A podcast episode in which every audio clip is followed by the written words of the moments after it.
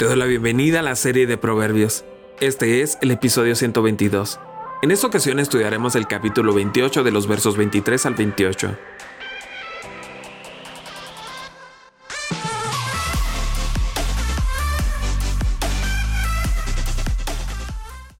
A fin de cuentas, más se aprecia al que reprende que al que adula.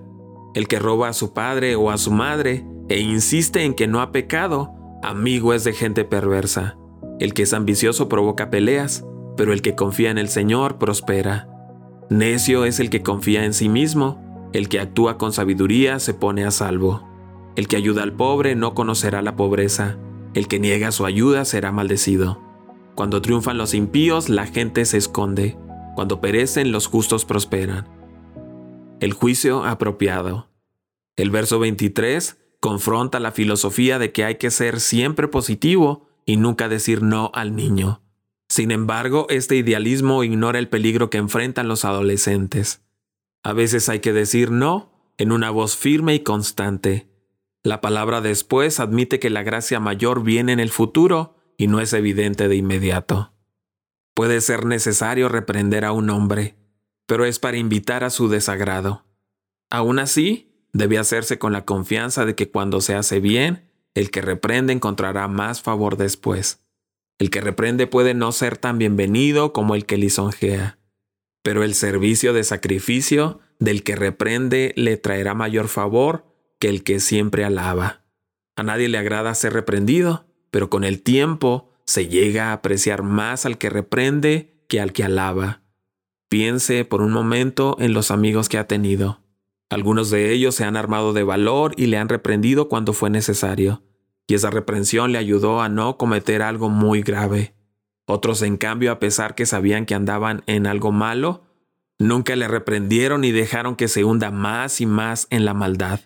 ¿A cuál de estos amigos aprecia más? De eso es lo que está hablando este proverbio. La gratificación instantánea no es la meta de una vida que se construya de a poco sobre los principios eternos de la palabra de Dios. En el verso 24, un hijo que roba a sus padres declarándose inocente de alguna culpabilidad del pecado está identificado como un colega o un compañero del destructor. La relación entre el hijo y los padres es un tema frecuente en Proverbios. Hay algunos que tienen poca conciencia sobre robarle a sus padres. Por algún sentido de derecho lo roban y luego dicen, no es maldad. Como ese idólatra Miqueas robó a su madre de su oro, como Raquel hizo con su padre de sus dioses como Absalón robó a David de su corona. El que roba a sus padres es peor que un ladrón común. El acto de deshonestidad y rapiña agrega ingratitud, crueldad y desobediencia. Puede racionalizar eventualmente todo será mío, o ya no pueden administrar sus finanzas, o como familia tenemos todo en común. A pesar de cualquier sentido de derecho que tenga el ladrón, están justo al lado de un destructor alguien que extiende e incluso arma la destrucción. El lenguaje es fuerte, la palabra para robar podría traducirse como saqueadores. Aquel que destruye es alguien que causa estragos en la sociedad. Cuando este proverbio habla del hombre destruidor, se está refiriendo a un criminal o a un asesino. El proverbio dice entonces que una persona que roba a sus padres y piensa que no hay nada de malo en ello, está en el mismo plano que un criminal o un asesino. Mirando un noticiero de televisión hace algún tiempo atrás, quedé horrorizado ante la noticia de la policía desalojando por la fuerza a un par de ancianos de una humilde vivienda. Lo que había pasado es que, de alguna manera, un hijo de esos ancianos padres se dio modos para vender la casa, sin que sus padres lo sepan, por supuesto y el que compró la casa quería tomar el bien que había adquirido. Por robar a sus padres, este hijo está en el mismo plano que un criminal o un asesino. El verso 25 trata el tema del hombre orgulloso y codicioso, que es la causa de una contienda. Por el otro lado, se une la idea de la confianza en Jehová y la prosperidad. Un hombre o mujer altivo de ánimo está constantemente suscitando contiendas, porque quiere la atención y la preeminencia. Eso no está de acuerdo con la mayoría de las personas, por lo que hay conflictos. Porque él se esfuerza por avanzar y complacerse a sí mismo, y odia y se opone a todo lo que se interpone en su camino, y desprecia a otros hombres. Está muy celoso de su honor y complace sus propias pasiones. El apetito insaciable de la persona codiciosa lo pone en conflicto con los demás, ya que transgrede las fronteras sociales. No contento con su parte, se vuelve perturbador y destructivo, y cuya persona y propiedad viola, se defiende.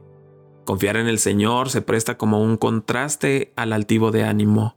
Esperan prosperar ya que ellos humildemente confían en Dios y abandonan el orgullo. Por el contrario, aquellos que confían en Yahweh pueden esperar que sus apetitos estén satisfechos, no causar discordia y de hecho estarán satisfechos.